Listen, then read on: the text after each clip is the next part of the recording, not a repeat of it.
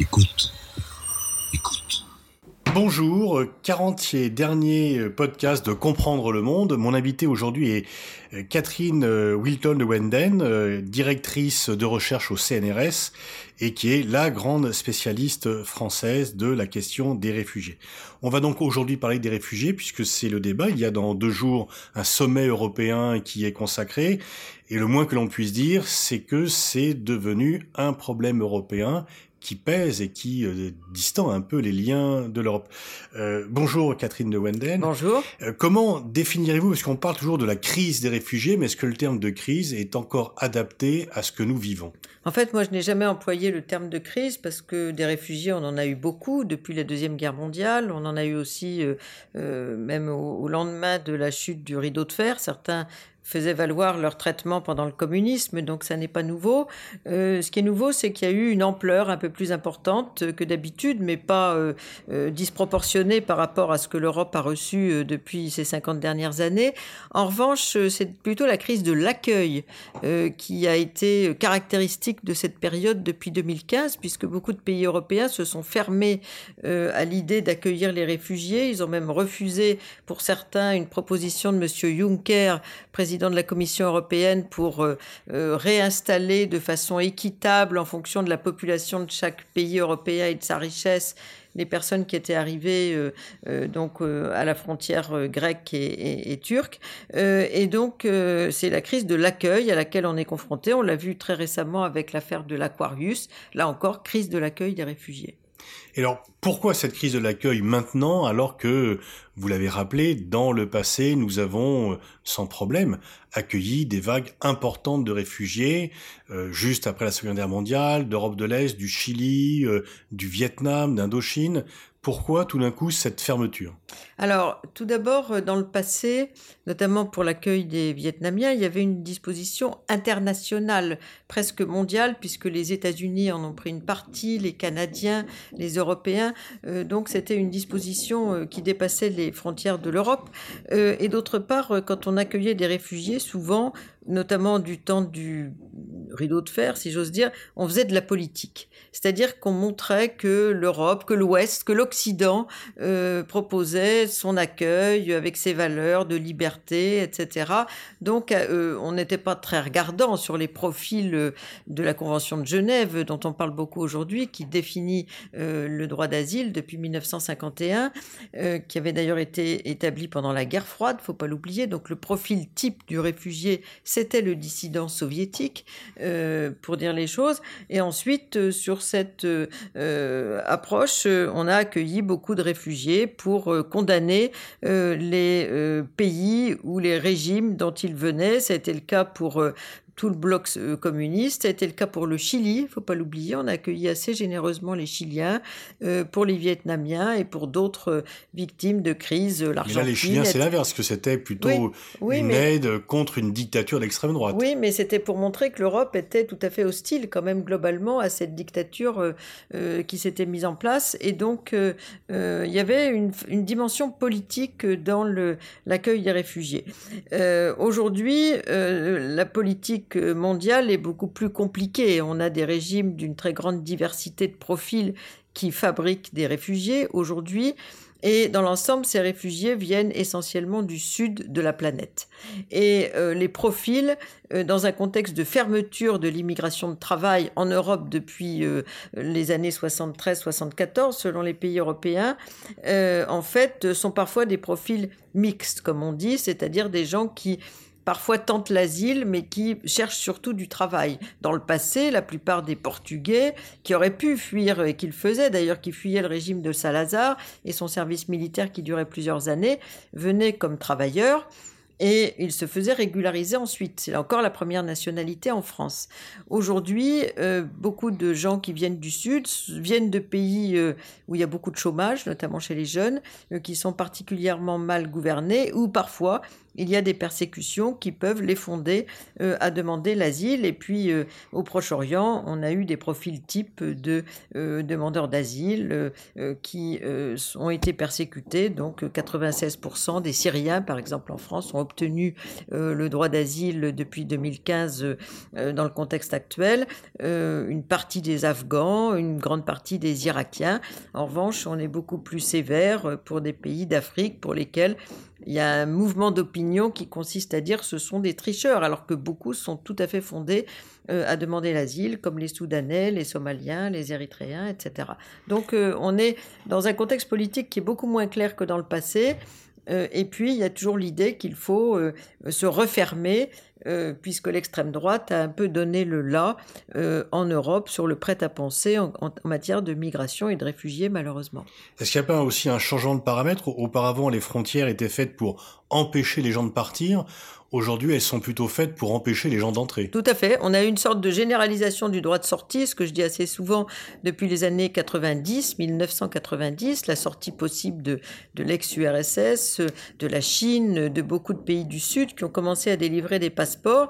Donc un droit de sortie généralisé qui s'est heurté à un droit d'entrée de plus en plus difficile, entre autres en Europe, qui a progressivement fermé ses frontières avec tous les instruments euh, dont on parle, dont euh, le système de Dublin pour l'asile, Frontex pour le contrôle militarisé des frontières extérieures de l'Europe. Euh, et donc aujourd'hui, on est dans un contexte où on a un droit de sortie sans droit d'entrée pour le plus grand nombre.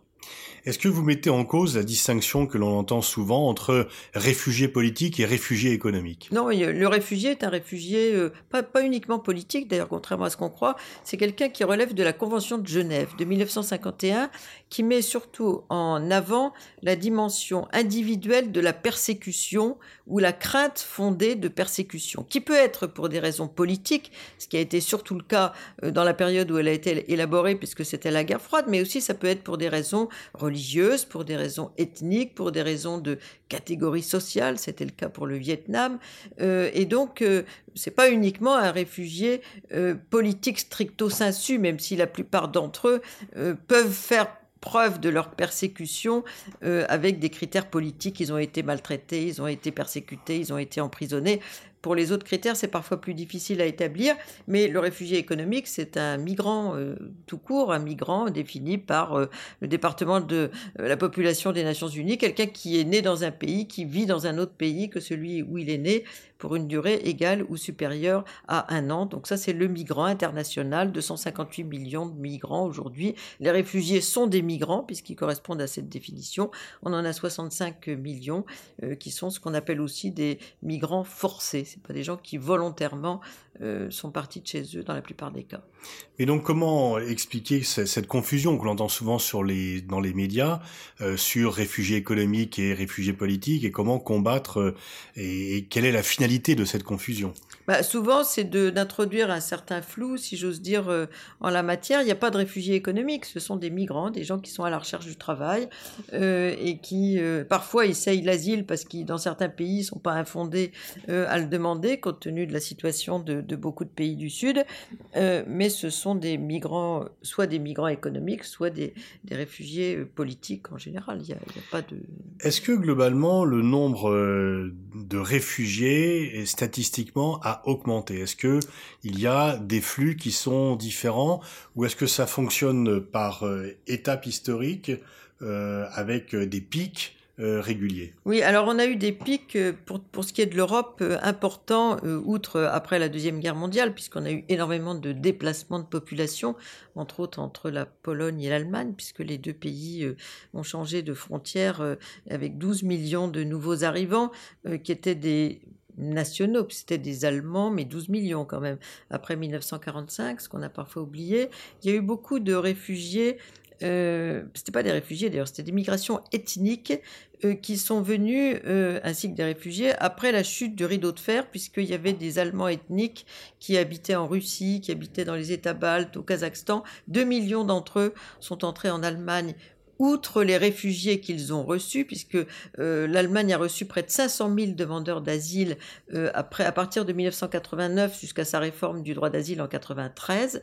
Euh, elle a reçu les trois quarts des demandes d'asile vers l'Europe à l'époque déjà parce que euh, beaucoup euh, de pays de l'Est ont voulu faire valoir, euh, notamment leurs ressortissants, les mauvais traitements dont ils avaient été victimes pendant le communisme. Donc on a eu beaucoup de réfugiés roumains, y compris en France, des réfugiés tchèques, des réfugiés de divers pays de l'Est qui étaient souvent frontaliers de l'Allemagne, entre autres, et qui sont venus en Autriche et en Allemagne, pour l'essentiel. Donc on a eu déjà un pic, 500 000 demandeurs d'asile par an dans ces années 90-93.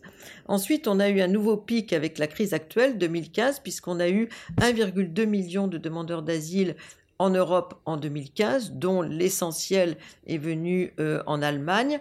Euh, donc c'était un phénomène considéré comme inhabituel, euh, mais on a eu d'autres périodes. C'est pas si nouveau que cela en réalité.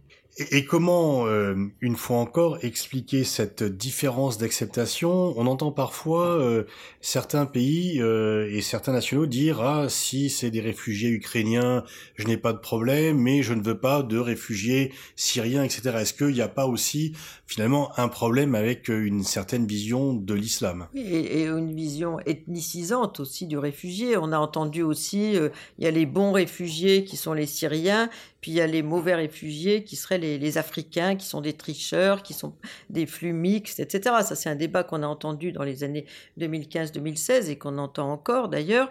Euh, en réalité, euh, c'est pas complètement euh, aussi simple que cela. Par, par exemple, M. Poutine avait proposé à l'Union européenne de supprimer les visas pour les Européens qui vont en Russie quand on y va, on, comprend que ce serait un allègement considérable compte tenu de la dimension bureaucratique de l'affaire et, euh, de supprimer pour les Russes, donc euh, en contrepartie, réciprocité, euh, les visas quand ils vont en Europe. Et l'Europe a refusé à l'époque, euh, il y a une dizaine d'années, en disant, ah, vous comprenez, il y a les Tchétchènes. Et donc, euh, compte tenu des Tchétchènes, ça va être un problème sécuritaire et on pourra difficilement euh, contrôler leur passage, etc. donc, ça a été refusé. Donc, c'est pas aussi vrai que ça. Les Tchétchènes sont des blancs européens. donc il y a toujours des nuances, si j'ose dire, dans ces approches-là, mais je pense que ça a joué effectivement dans l'acceptation des, je dirais pas des blancs, mais on a eu les Chiliens aussi qui ont été accueillis à bras ouverts euh, en 73. Donc, euh, je pense que la dimension, la peur de l'invasion, voilà, euh, joue euh, avec l'image télévisuelle des Africains arrivant sur des cargos euh, en perdition en Méditerranée, etc. Je crois que ça, ça joue dans l'imaginaire collectif, mais il y avait aussi la route des Balkans euh, qui a été, comme beaucoup de postes frontières étaient fermés, on avait l'impression d'une sorte d'exode, et ça a un petit peu inquiété les gens, avec des gens qui sont musulmans, qui viennent de pays en crise, où il y a aussi du terrorisme, etc. Je crois que ça a joué dans le refus de d'ouvrir les frontières, d'ouvrir les pays, puis certains pays de l'Est ont fait valoir euh, les menaces pour leur identité, euh, à la fois religieuse et, et ethnique. Ça a été le cas de la Pologne, c'était le cas de la Hongrie, euh, de la République tchèque, qui ont été très euh, réticents à l'égard de et qui ont refusé le, plan Juncker euh, oui, ils ont Même accepté, ils ont même accepté aucun.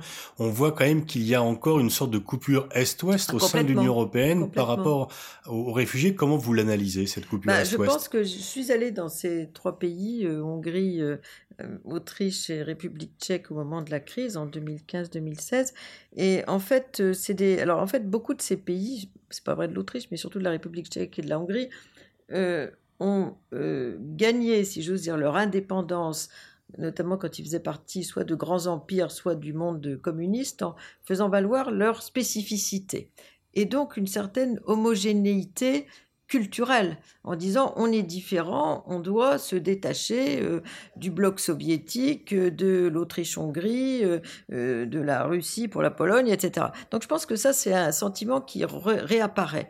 Et il y a, outre la montée des extrêmes droites dans ces pays, la crise économique aussi qui a joué, l'idée que si on fait valoir l'homogénéité de son pays, on s'en sortira mieux sur la scène internationale que si on accepte un nouveau bloc qui serait l'Europe, qui imposerait, après les grands empires, après le bloc soviétique, ses vues en la matière. Je pense que ça, ça, ça a pu être un aspect important.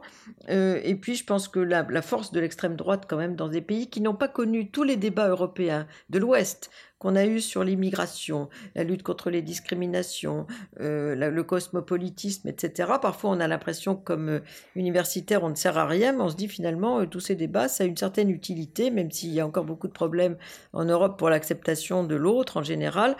Euh, ils ont découvert pour la plupart ces euh, problématiques à partir de 2004, donc ils sont neufs pour euh, aborder cela sans aucune préparation, formation, enseignement. Je pense que ça, ça a pu jouer dans le refus qu'ils ont montré dans la crise des réfugiés. En même temps, on voit que dans les pays plus anciens, membres de l'Union européenne, ça suscite des réactions de rejet. On voit que le résultat des élections en Italie est directement impacté par euh, les débats sur la question des réfugiés. On voit les mouvements euh, contradictoires en France avec euh, une volonté d'accueil très forte, très militante et un rejet qui est tout aussi fort. On peut dire que le pays est quand même relativement divisé sur cette question-là. Une poussée de l'extrême droite qui n'existait pas en Allemagne, qui est là aussi largement liée à la question des réfugiés. Donc, y compris dans les pays anciennement européens, ça a quand même constitué des secousses euh, politiques importantes. Ah oui, tout à fait. Bah, je pense qu'il y a les effets de la crise économique, l'importance de l'extrême droite qui a imposé son, prête à penser migratoire. Mais qui s'en est nourri, c'est-à-dire que l'extrême droite. Oui. oui. tout à fait. Là, je mm. reviens du Nord, euh, bah, dans ces régions euh, euh, touchées par le chômage depuis plusieurs générations, il y a toute une force de, de l'extrême droite, du Front National, qui impose un petit peu dans les mairies le nom à des centres d'accueil de réfugiés, etc. Donc c'est tout un débat avec la société civile qui est souvent plus accueillante que les politiques, notamment dans cette région, et pas seulement. Donc je crois que ça ça, joue. Mais par exemple, en Italie, c'est quand même le Sud qui a accueilli le plus et c'est le Nord euh, essentiellement qui a voté euh, depuis très longtemps pour la Ligue. Donc, ce n'est pas nécessairement les régions d'accueil euh, les plus importantes qui sont les plus hostiles à l'accueil des réfugiés. C'est vrai aussi en France, d'ailleurs, Paris, par exemple, qui a accueilli beaucoup.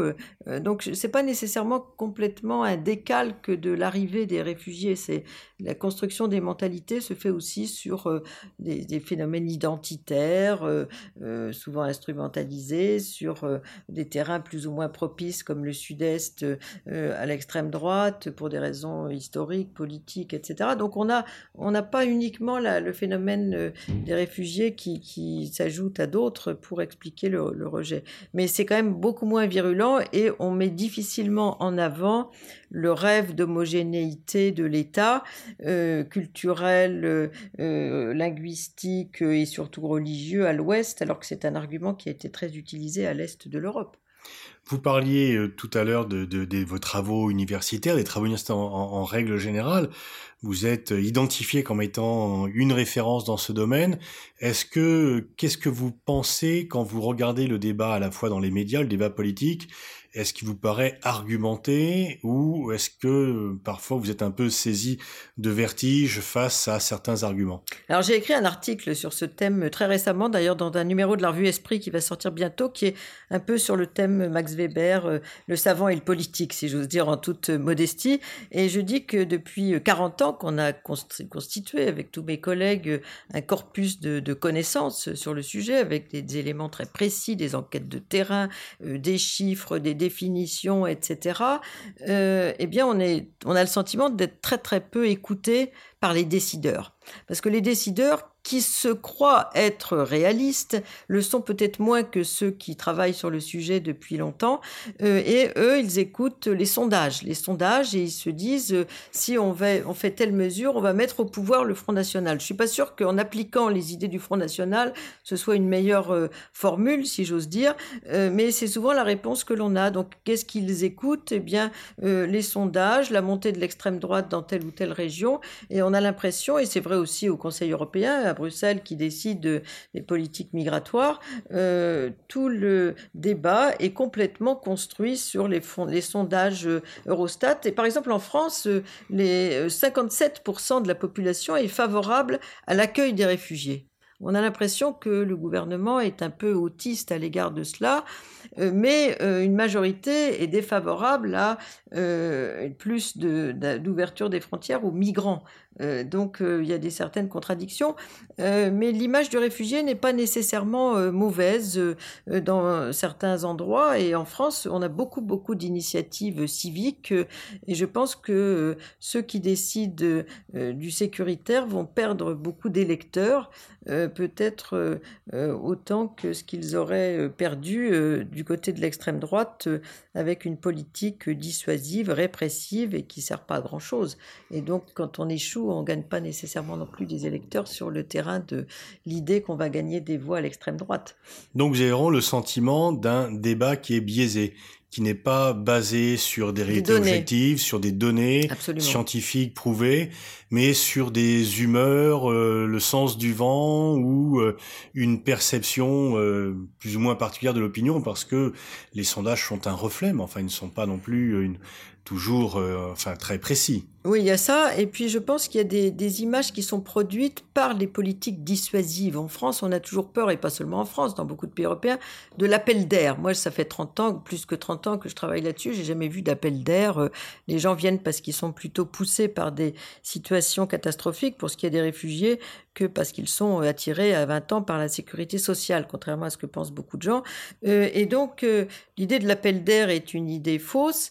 et donc, l'idée qui a été un peu la philosophie des politiques migratoires dans beaucoup de pays européens, c'est plus on les accueille mal, moins ils viendront. On s'aperçoit qu'on a une poursuite euh, lente et régulière des flux migratoires vers l'Europe, qui est la première destination en termes de flux euh, dans le monde, devant les États-Unis. Euh, et donc, en fait, ça donne une très mauvaise image parce que des gens qui dorment dans la rue, parce qu'on dit il ne faut pas accueillir tout le monde trop bien parce que d'autres vont venir, il ne faut pas leur donner du travail. et aujourd'hui, en France, on est un des rares pays où on a mis très très longtemps, il a fallu une directive européenne pour qu'au bout de neuf mois, les gens puissent enfin avec des critères très précis, accéder au marché du travail, le fait que les demandeurs d'asile ne puissent pas travailler donne une très mauvaise image aux citoyens ordinaires qui se promènent dans la rue, qui disent, moi j'ai 65 ans, je vais encore à mon travail, euh, ces jeunes, ils ont 20 ans, euh, ils pourraient travailler, ils travaillent pas, etc. En fait, ils n'ont pas le droit de travailler, ce que ne savent pas la plupart des gens, euh, et ils attendent souvent une solution à leur demande de, de statut de réfugié. donc tout ça, ça donne une très très mauvaise image, et je pense que si on avait mieux traité gens, c'est-à-dire en les logeant, ce que l'on fait en Allemagne. Hier, j'étais à un séminaire à, Strasbourg euh, franco-allemand. Euh, quand je mesure les efforts qu'ont fait l'Allemagne pour loger tout le monde, c'est c'est colossal, si j'ose dire. Donc en France, on en est très très loin. Et le fait que les gens dorment dans la rue, euh, les images de Calais, de métro Stalingrad, du canal Saint-Martin, etc., donnent une image misérabiliste d'une population de toute façon qui est aux marges de la société. Et si en plus ils n'ont pas le droit de travailler, ce qui est le cas pour les euh, migrants économiques non européens et pour les demandeurs d'asile en début de euh, procédure.